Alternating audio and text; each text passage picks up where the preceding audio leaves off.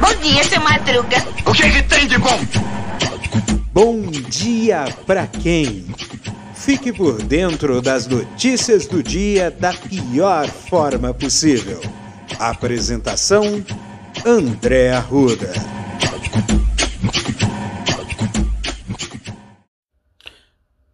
E aí, meu povo? E aí, minha pólvora? Sou eu, André Arruda, e esse é mais um. Bom dia! Bom dia! Bom dia! Bom dia! Bom dia para quem?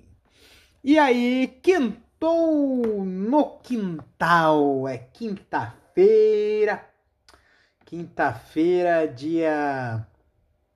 Dia não lembro. Tô brincando. É dia 19 de maio de 2022. Olha só que curioso. Nós estamos caminhando, nós estamos chegando na sexta-feira. Quando sextar, vai temos dois terços de um de um, de um mês. Dois terços do mês de maio. Dia 20, 20 de maio. Um, que é de 31 dias, mas é praticamente dois terços. Então, gente, é, o ano tá voando, né? Tá voando, voando, né? E outra coisa que a gente precisa é, também entender é o seguinte: é, fez um frio desgraçado ontem, tá? É um frio danado. Eu até deixei no, no TikTok do Castor e seus esquetes, que agora, assim, trechinhos do, do, do, do episódio, que agora já tá, como já tá em vídeo também, né? Então, o episódio na íntegra você confere no YouTube do é, Castor e seus escapes e trechinhos vão estar ou nos stories do do stories não, ou no no reels do, do Instagram ou no é, ou no TikTok. Então, é, olha só, deixa eu te dizer aqui. Gente, gente, meu, meu povo brasileiro, olha só. É, esse frio danado, né? Aconteceu o que a gente tanto temia, né? É, um morador de rua é, faleceu, né? É, quando chegou no abrigo, ele passou a noite fora, conseguiu chegar no abrigo, não estava bem e faleceu, né? Em um abrigo em São Paulo, né? O e e assim, esse frio danado, a gente fica muito preocupado e eu percebi que várias cidades, Diadema, por exemplo, anteciparam as campanhas de, de doação, né, de, de, de, de, de agasalhos. Então, gente, quem puder doar um agasalho, doe é de bom coração, vai ajudar quem precisa a enfrentar esse frio, esse frio é, que é muito pesado, né? E assim, é, em parte é, é, por conta dessa questão do aquecimento global, desmatamento, né? É, tem gente que falava, eu até estava comentando com, com um parente sobre isso, né? que a Amazônia não é o pulmão do mundo, é o climatizador do mundo. É ele que é, mantenha o clima, é uma região importante para manter o clima global equilibrado. E esse desmatamento em nome de boi, para criar pastagem, é, é, realmente é o cúmulo do, do, do da é o cúmulo do cúmulo, por assim dizer, é o cúmulo é, da, da, da, mesquinharia, é o cúmulo da ganância. E porque é aquela história, né? Eles colocam, é, tem essas pessoas, elas pensam, elas fazem as coisas como se não houvesse amanhã. Entendeu? O lucro tem que ser para agora, o resultado tem que ser para agora. E o amanhã, como é que vai ser? Não vai ser, tá? Seguindo aqui. Ô louco! Onde é que foi esse casamento do Lula? Casamento do Lula é lá no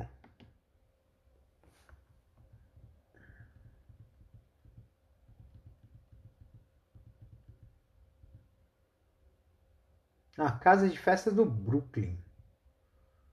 Uh... Ah, eu pensei que fosse. Que o lugar ele parecia aquele. Uh... Parecia aquele. Uh, aquele teatro que fica no centro da cidade. Uh, teatro oficina, mas não. É, então, seguindo aqui, né? É bom, né? Que hoje é o casamento dele e, e vai ser legal. É bom isso.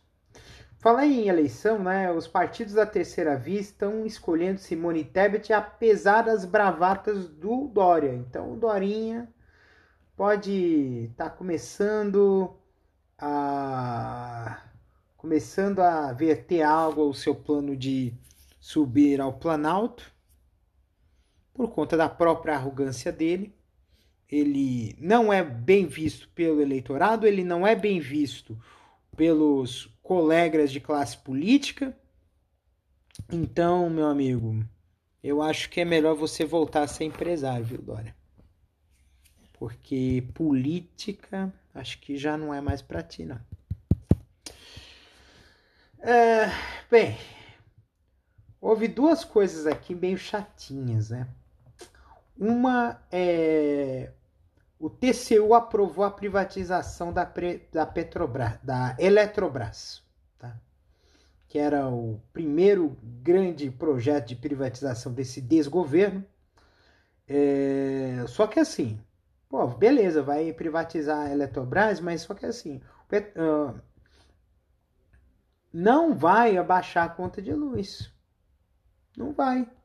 Não vai.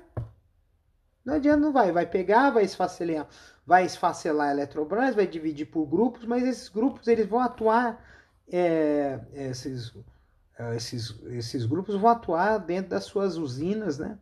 E cada um vai cobrar um preço. Então, então assim, é ridículo esse pensamento privatista, uh, que nem até o que eu vi um comentário, é, acho que na internet, acho que foi, uh, foi o.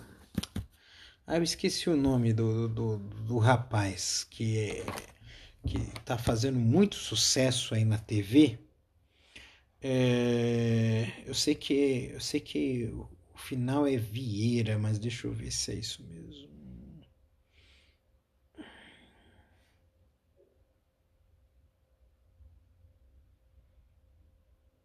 É o Paulo Vieira. Paulo Vieira, ele falou assim, ele falou um negócio que é bem absurdo mesmo. Ele falou assim que a passagem de, de... Opa, gira aí direitinho que tá errado aqui. Que a passagem de, de, de da ponte aérea Rio-São Paulo tá 3 mil reais uma passagem. Uma passagem aérea de, do Rio para São Paulo é 3 pau. 3 mil. 3 mil reais. Eu, há nove anos atrás, eu viajei de avião de São Paulo para Rio de Janeiro. Aproveitei uma promoção e eu não paguei nem 300 reais. Ida e volta para você ver como é que está a situação hoje, né? É lógico que teve as dondocas, quatrocentões, desgraçados, malditos, que reclamaram, que acharam que os aeroportos brasileiros se transformaram em rodoviárias. Não existe coisa mais mesquinha do que achar que as pessoas não podem ter direito a consumir. Não existe coisa mais idiota do que isso, tá? É... O Bolsonaro ontem ele ele levou o ele fez uma queixa-crime contra o Alexandre de Moraes. Aí o que, que aconteceu? O STF rejeitou o processo.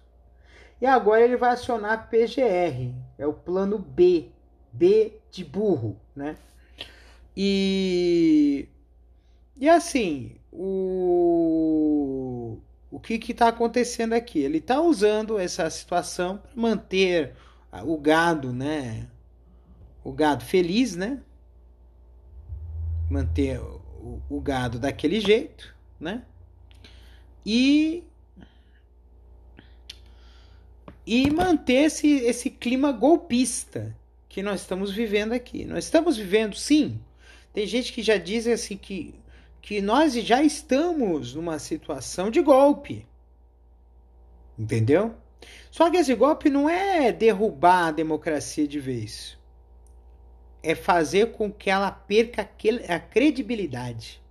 É esse o, o ponto que eles querem colocar. É colocar em dúvida o processo eleitoral. É colocar em dúvida as instituições. As instituições. A instituição da justiça, a instituição do Congresso, a instituição. Uh, uh, dos, das organizações sociais, dos sindicatos. Entendeu? Esse é o golpe. O golpe é, não é tirar o, o direito, é fazer com que esse direito se torne inválido. As pessoas acharem que não vale a pena exercer o seu direito, o seu poder. Entendeu? Então, então esse é um grande problema que aí a gente vai ter que trabalhar muito bem.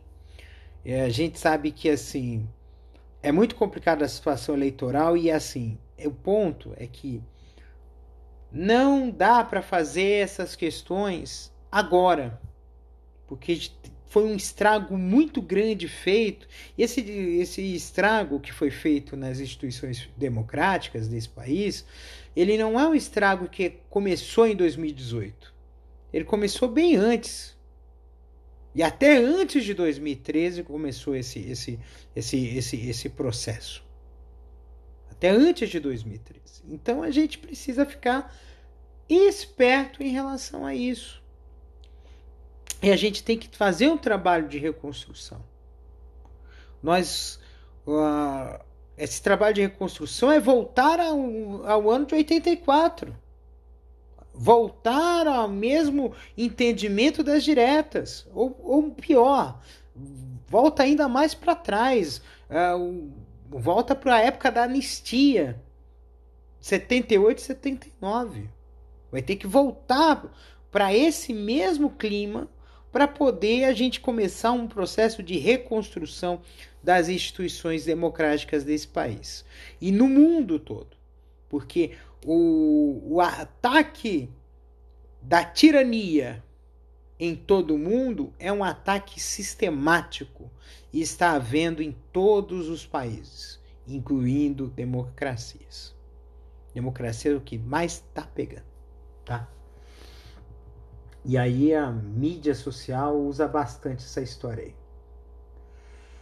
Uh, foram 99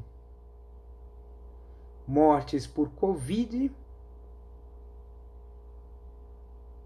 tá?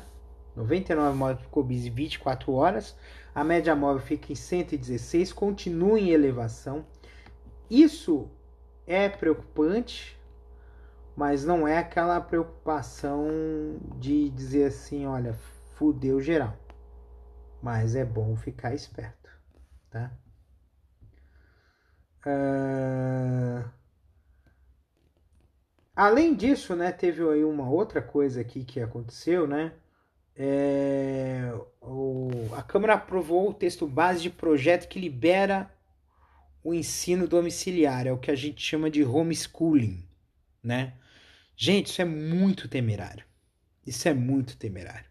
Porque assim, qual o, a reclamação de pais e mães conservadores que apoiam muito essa história do homeschooling.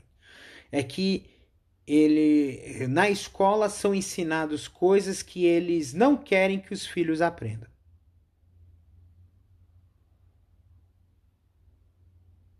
Isso é um absurdo. E por que que isso acontece?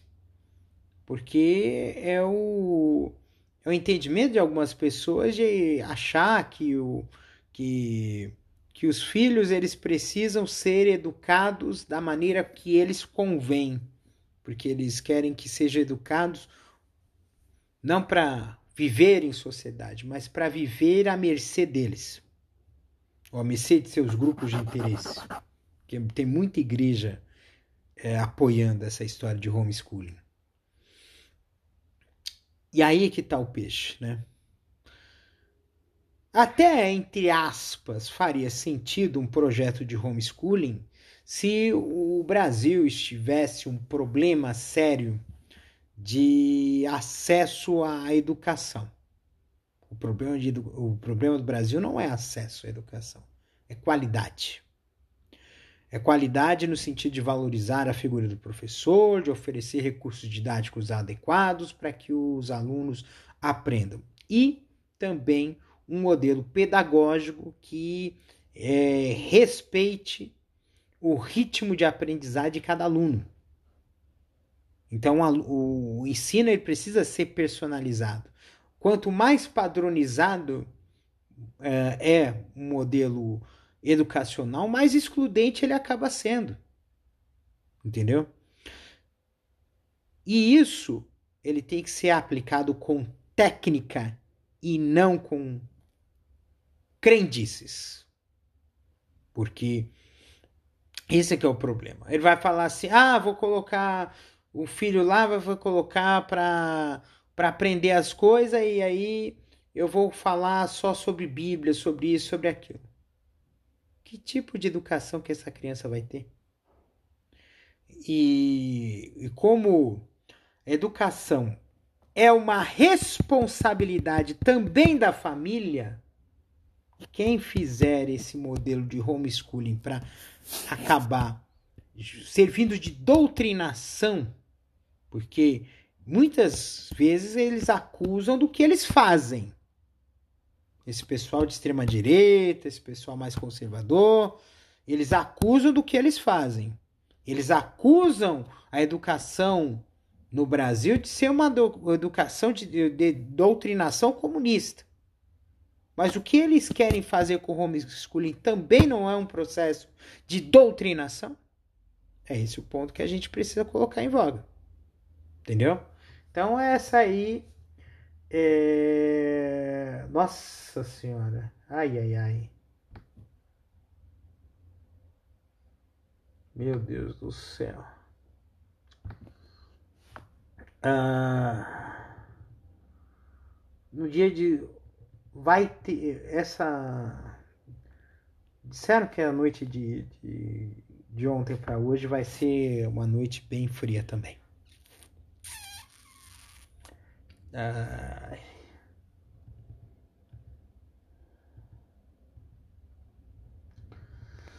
Vamos ver, né? Isso é complicado mesmo. Espero que. É. Muito bem. Então vamos seguir aqui.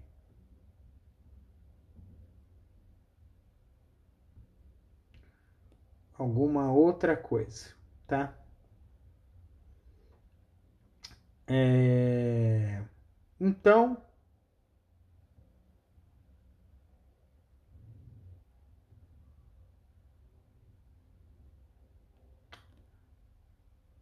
quintou, né? Quintou no quintal. Quinta-feira é algo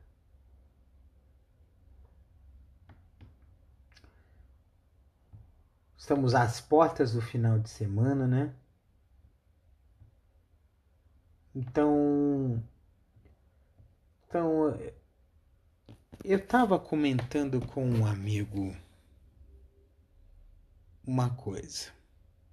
Não exatamente um comentário, mas traz aqui para mim uma baita de uma reflexão. Entendeu? Uma reflexão que que a gente precisa colocar em voga, sabe?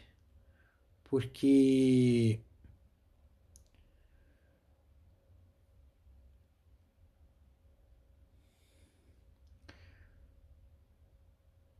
a gente fala muito sobre a questão do possível e do ideal. Então, assim, eu estava comentando, porque ele me, eu perguntei como é que a pessoa estava, ele disse que estava tudo dentro do possível, né? E às vezes a gente pensa que dentro da possibilidade é uma espécie de falsa modéstia. Às vezes é uma visão mais realista da realidade. E aí, a gente sempre tem esse conflito entre o possível e o ideal. Sendo que o possível é aquilo que a gente tem de possibilidades, aquilo que pode se conseguir. E o ideal nem sempre é assim. O ideal é sempre uh, uh, aquilo que a gente imagina que seja o objetivo das coisas. Tem gente que fala assim: ah, mire na lua para chegar no céu.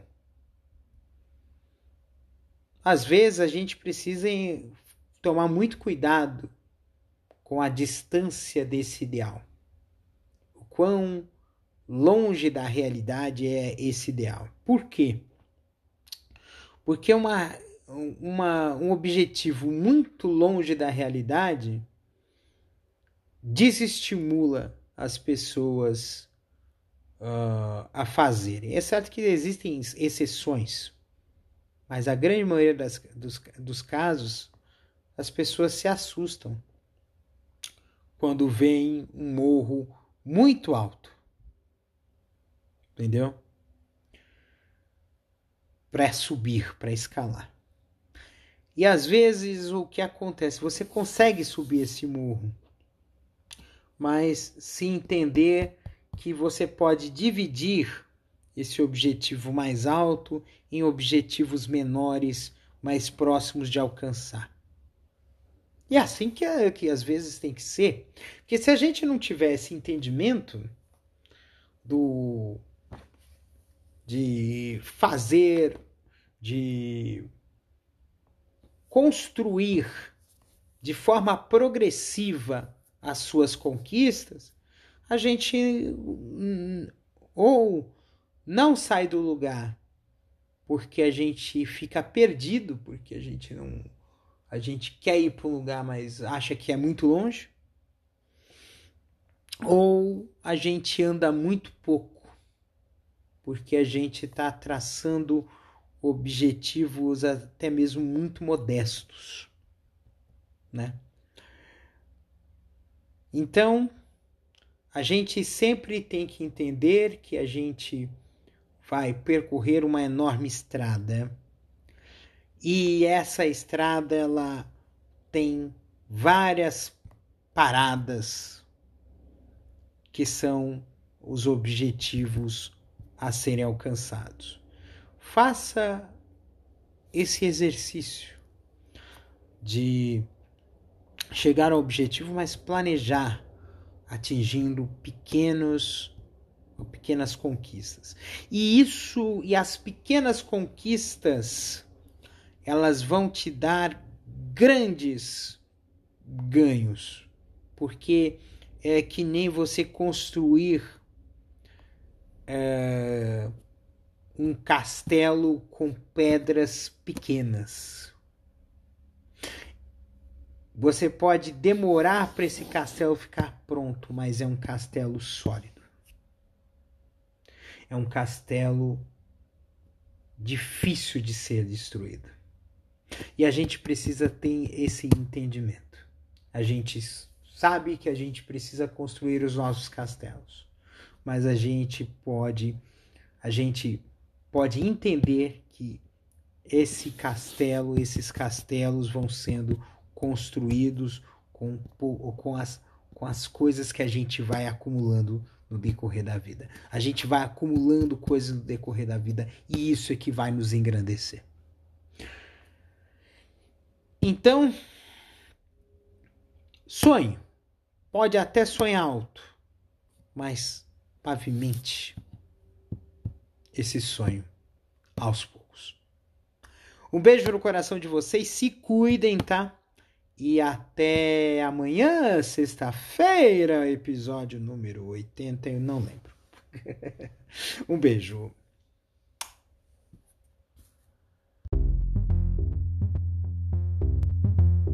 Este episódio é uma produção da Castor AMT. www.castor.com.br você pode encontrar este episódio e muitos outros do podcast Castor e seus escapes no endereço anchor.fm castor ou nas principais plataformas de podcasting Spotify, Apple Podcasts, Google Podcasts, Overcast, Castbox, Pocket Casts, Radio Public, Stitcher, Deezer, Tuning, Resso, Amazon Music e Audible. Siga o podcast nas mídias sociais. Os endereços estão na descrição deste episódio.